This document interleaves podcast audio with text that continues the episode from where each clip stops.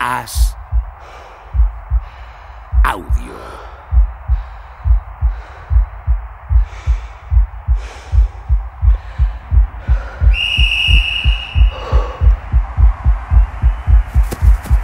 Randy Chastain does it!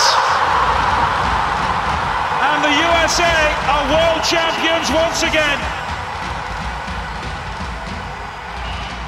Ganar una Copa del Mundo en los penaltis es poner el corazón del aficionado en riesgo de infarto. Ganarlo en casa te llevó al éxtasis. Eso consiguió la selección de Estados Unidos en la Copa Mundial de 1999. Sin embargo, este partido no solo se recuerda por la épica del momento, sino por el gesto de la futbolista que marcó el penalti decisivo. Brandy Chastain se quitó la camiseta para celebrar el gol de la victoria. La zarandeó en su mano, se puso de rodillas y gritó con los puños cerrados. Era la primera vez que una futbolista se quitaba la camiseta. Aymara Gil explica aquel momento. Levantarse la camiseta resultaba extraño para una mujer enseñar su, su ropa interior.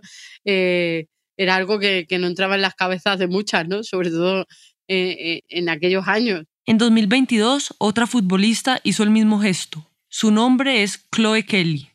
23 años de diferencia entre una y otra que van más allá de un simple gesto, como nos cuenta Sara Castro, directora de AS Colombia. Al final creo que lo de Chloe Kelly es como cerrar ese círculo, de la importancia de cómo las referentes te marcan y cómo además no solo los momentos de triunfo, sino los momentos en los que se generan simbolismos tan representativos son importantes para, para las audiencias.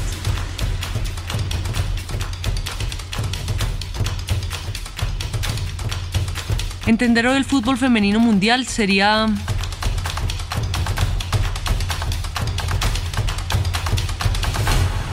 imposible sin ella.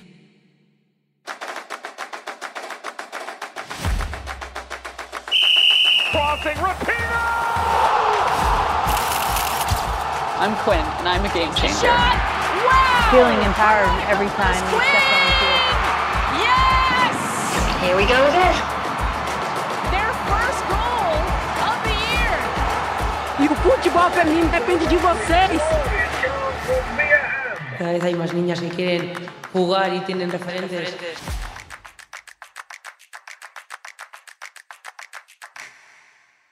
Capítulo 7. De Brandy Chastain a Chloe Kelly. El legado de un momento icónico. Soy Nicole Regnier, fui futbolista profesional hasta 2021. He jugado en el Atlético de Madrid, el Rayo Vallecano, el América de Cali y el Junior de Barranquilla. Estuve en los Juegos Olímpicos de Río de Janeiro. Una lesión adelantó mi retirada. Hoy comento los partidos de fútbol y desde que vi a Brandy Chastain levantarse la camiseta tras ganar un mundial, siempre soñé en repetirlo con la camiseta de mi país. Brandy Chastain protagonizó uno de los momentos más icónicos del fútbol femenino en 1999. Su fotografía fue portada de revistas y periódicos. Pero Brandy ya había hecho historia en 1991, ocho años antes. Fue una de las futbolistas que jugó la primera Copa del Mundo organizada por la FIFA. Acudieron 12 selecciones y se celebró en China. Estados Unidos ganó aquel mundial tras derrotar a Noruega. A ese primer mundial acudió Pelé a saludar a las jugadoras, y entre las convocadas también estaba Mia Hamm, la que luego se convertiría en la gran estrella del fútbol y la protagonista del primer episodio de nuestro podcast. Ese mundial fue nuevo para todos, así lo contaba la propia Brandy en una entrevista para la FIFA. Creo que la preparación para el 91 no tuvo ninguna estructura en comparación con otros mundiales que vendrían después. No había un modelo, no había un ejemplo de en qué podría parecerse en cuanto a entender cómo de grande era, y realmente fue la fundación del futuro del fútbol femenino del mundo que no era muy conocido.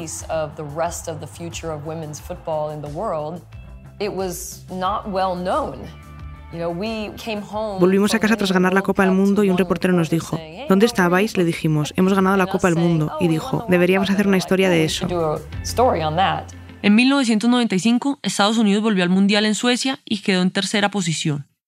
Pero en 1999, la Copa del Mundo se celebraba en su casa, y las americanas sentían la presión.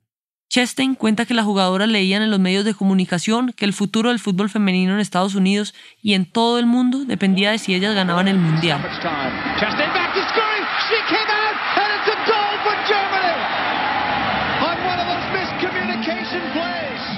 En los cuartos de final, Estados Unidos enfrentó a Alemania.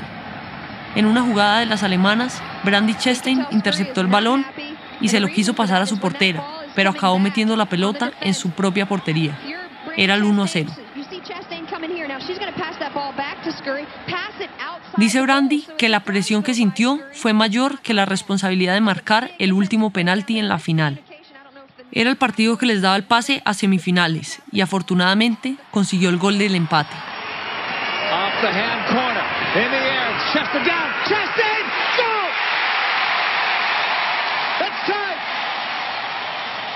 Marcó el gol y se tiró al suelo, abrió los brazos, miró al cielo y sonrió en una señal de alivio. So, At the end of two hours, it is down to a penalty shootout to decide who wins the 1999 Women's World Cup. Estados Unidos ganó a Alemania en cuartos y a Brasil en semifinales, y llegó a la final para enfrentarse contra China, un partido que tuvo que resolverse en los penaltis. Chesten ya sabía que si había un penalti en el partido o la prórroga, ella sería la encargada de tirarlo. Y el entrenador la puso al final de la lista en la tanda. Brandy sería la última en lanzar. Aquí hubo un momento clave. El seleccionador se acercó a ella unos minutos antes y dijo que tirara ese penalti con el pie izquierdo y a la izquierda. Brandy nunca chutaba los penaltis con la zurda. Además, suponía otro riesgo. Llevaba jugando 120 minutos y estaba muy cansada pero dijo que sí y marcó el gol que les dio una Copa del Mundo. Brandy Chastain does it! And the USA are world champions once again. Brandy se quitó la camiseta eufórica. Era su segundo mundial. No pudo estar en el de 1995 por varias lesiones y volvió al de 1999 con ganas de comerse a los rivales. Dice que la celebración fue un gesto espontáneo. Así se lo contó al presentador americano Larry King. Nunca me vi ganando un mundial y cuando pasó hubo una oleada de emoción, de adrenalina, alivio y alegría que no puedes anticipar y te aseguro que no puedes definir, simplemente te invade. Y creo que fue un gran momento de satisfacción. Estaba súper feliz porque el partido hubiera terminado y tuviéramos un mundial. Y quizá en el fondo de mi cabeza, como veníamos del béisbol, quizá cuando era joven había visto a alguno de los jugadores hacer eso en la celebración. Quizá por eso celebré así. Fue un momento de alegría extrema, de felicidad extrema. Aymara G. Gil, redactora de AS, y Sara Castro, directora de AS Colombia, explican por qué aquello significó un antes y un después en el fútbol femenino. Que el hecho de quitarse la camiseta fue quitarse un, corsete, un, peso de encima. Es decir, mira, puedo hacer lo que quiera, porque tengo los mismos derechos que un hombre para hacer lo que quiera. Y fue la primera que se atrevió a hacerlo, que al final las primeras siempre son las que dan el paso adelante y las que abren el camino no solo se puede identificar como un espacio de libertad, sino el hecho de normalizar de que este es el mismo deporte practicado por hombres o por mujeres, que estamos hablando de las mismas reglas, que estamos hablando de la misma pasión y del mismo sentimiento. Por eso para mí ese momento es icónico y que además quedó reflejado en las portadas, carátulas de diarios y de las revistas, no solo de Estados Unidos, sino creo que del mundo entero. Los más de 90.000 espectadores del estadio Rose Bowl fueron testigos de su celebración, fue la cifra más alta de espectadores en un partido femenino hasta que el Camp Nou le quitó el récord en 2022, como te contamos en el episodio anterior. Que Brandy Chastain enseñara la ropa interior fue inapropiado para algunos. Otros la acusaron de hacer promoción de la marca de ropa, pero aquello le cambió la vida. Su imagen se convirtió en una figura de promoción comercial y en el estado donde se celebró la final hay una estatua que retrata la imagen de la futbolista con el icónico gesto. Uh, I'll get it. How was your nap? Brady Chastain. Brandy Chastain fue internacional 192 veces. Se retiró de la selección en 2004, con 36 años, siendo clara partícipe del crecimiento del fútbol femenino. Además de ganar el primer Mundial femenino, también se colgó la medalla de oro en los Juegos Olímpicos de Atlanta 1996 y Atenas 2004. El éxito de público en Atlanta 96 fue tal que Estados Unidos cambió su idea inicial de organizar el Mundial de 1999 en estadios pequeños y decidió apostar por acoger los partidos en grandes recintos. Y el público respondió. Sigue Aymara. Hubo 1.194.215 espectadores en, en lo que es el Mundial. O sea, una media de 37.000 espectadores. Estamos hablando de 1999, donde, donde el fútbol femenino todavía tampoco había salido tanto ni, ni, había explotado ni muchísimo menos. Y sin embargo tuvo una acogida increíble. Entonces yo creo que, que ese fue el primer paso para que FIFA de verdad se diera cuenta que, que, las mujeres podían jugar al fútbol femenino, podían dar un gran espectáculo y que la gente podía engancharse a ver el fútbol femenino, que era uno de los grandes miedos que tenía FIFA, ¿no? Que la gente no quisiera ver fútbol femenino. Es en 1999 fue clave para el lanzamiento del fútbol femenino. Un año después fue la creación de la liga estadounidense y la inglesa. En 2001 se celebró la primera Champions femenina. Se difundían más los partidos y la afición empezó a crecer. Aymara estuvo en otro momento decisivo, el Mundial de Francia de 2019. Que es increíble la de, la de medios que, que movía, ¿no? O sea, Estados Unidos eh, no te exagero, igual había 200 personas de, medios de Estados Unidos. ¿eh? O sea, era increíble. De hecho, fui a uno de los partidos en Reims y cuando se clasificó España para, la, para los octavos de final, que es justo cuando la eliminan contra Estados Unidos, eh, a la hora de encontrar hotel, como Estados Unidos ya se había clasificado, no había ni un solo hotel. O sea, ni uno. No había sitio. Porque había tantísima afición de Estados Unidos. Estamos hablando que vienen desde Francia, ¿eh? y los estadios estaban llenos de estadounidenses apoyando a su selección. Y en 2022 revivimos este símbolo icónico.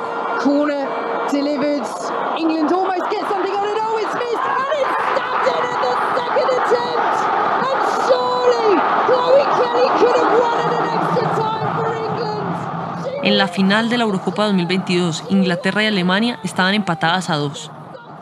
En la segunda parte de la prórroga, Inglaterra sacó de córner y Chloe Kelly acabó empujando el balón a la portería. Hubo unos momentos de confusión, parecía que el gol no iba a darse por válido, pero finalmente subió al marcador. En ese momento, Chloe Kelly se quitó la camiseta y corrió por el campo con ella en la mano. Ese gol le dio la victoria a Inglaterra. Se llevaron la Eurocopa a casa por primera vez.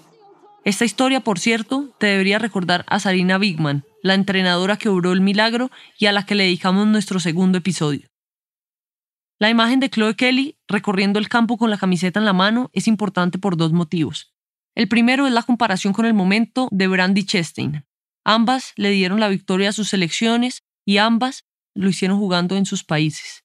Algunos dijeron que era la imagen feminista de la década, como recuerda Marta Griñán. Fue una imagen muy bonita. A mí me gustó mucho por, por lo que removía, ¿no? por cerrar ese círculo del de, fútbol femenino y a que es verdad que Brandy Chastain también lo celebra en un estadio llenísimo de gente, pero en Wembley, con una Eurocopa eh, que es la de mayor éxito de, de, todos los tiempos hasta ahora, pues cerraba el círculo de, de este fenómeno mundial que es el fútbol femenino y que tuvo como ese punto, yo creo que, que ha sido su punto álgido en todo este tiempo.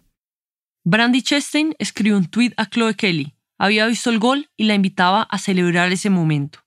Pero ese gol también tenía un lado muy personal para Chloe Kelly. En mayo de 2021 se rompió el ligamento cruzado anterior de la rodilla y fue baja para los Juegos Olímpicos de Tokio. Los 11 meses de recuperación no solo los dedicó a su físico, también necesitó ayuda psicológica. Fue incapaz de seguir los juegos por televisión. Ese gol no solo le dio a Inglaterra su primera Eurocopa, también devolvió a Kelly la confianza sobre el terreno de juego. Así lo contaba la propia Chloe tras el partido. Es increíble, de esto están hechos los sueños. Sinceramente, no puedo expresar en palabras lo que significa esto para cada una de las chicas que han crecido viendo lo lejos que ha llegado este deporte. Y estar aquí, en Wembley, marcando el gol del triunfo y compartirlo en el campo con este grupo increíble de chicas. Estoy muy orgullosa de llevar esta medalla. La delantera de la selección de Inglaterra es la menor de siete hermanos. Pasó por el Arsenal y el Everton antes de llegar al Manchester City. Fue convocada para la selección ese 2022 No formaba parte del once inicial con el que la entrenadora disputó todos los partidos de la Eurocopa, pero salió del banquillo como suplente para darle la victoria a su selección. Su imagen quitándose la camiseta también se volvió icónica, pero ha habido más celebraciones importantes en el fútbol femenino, como nos cuenta Aymara G. Hill. Eriksson, que es una de las jugadoras más importantes de Suecia, fue a la grada a darle un beso a su mujer, a su novia, que es Perli Harder, que es otra de las jugadoras más importantes del mundo, que es danesa. Y aquel beso se convirtió en, algo icónico para, eh, el movimiento LGTB, porque, era como enseñar lo que somos sin, sin ningún sin ningún problema, ¿no? Sin, sin, ninguna vergüenza, porque es lo que somos y no tenemos por qué tener vergüenza de lo que somos. Y al final, ese tipo de gestos que, quizás las mujeres sí se dan, eh, en los hombres es mucho más difícil de ver.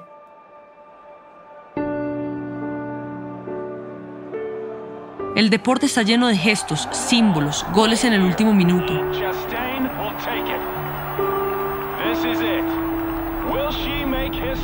Las jugadoras se convierten en referentes, son la guía de las generaciones futuras.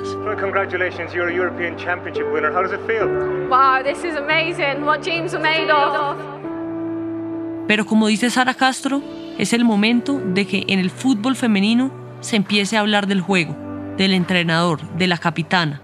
Ha llegado el momento de hablar de fútbol. Siento que es el momento de cambiar la narrativa y que además de todo esto de contexto empecemos a hablar de fútbol de que las discusiones se den en torno a quién es la capitana, a por qué esta es la lateral derecha que debería estar, a por qué este entrenador debería o no debería estar al frente de la selección. Siento que en el momento en el que empecemos a hablar más del juego, tal vez eh, también ayudaremos a que el fútbol evolucione, porque el fútbol se construye a partir de eso, ¿no? Del debate y de, y de la construcción que se haga a partir de la apropiación social.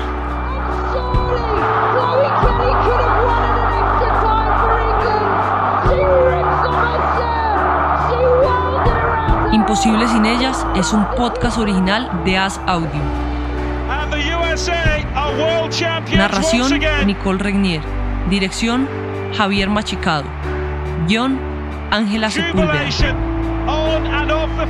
Producción Marta Griñán, Aymara G. Gil, Amalia Fra, José Juan Morales, Sara Castro y Javier Machicado.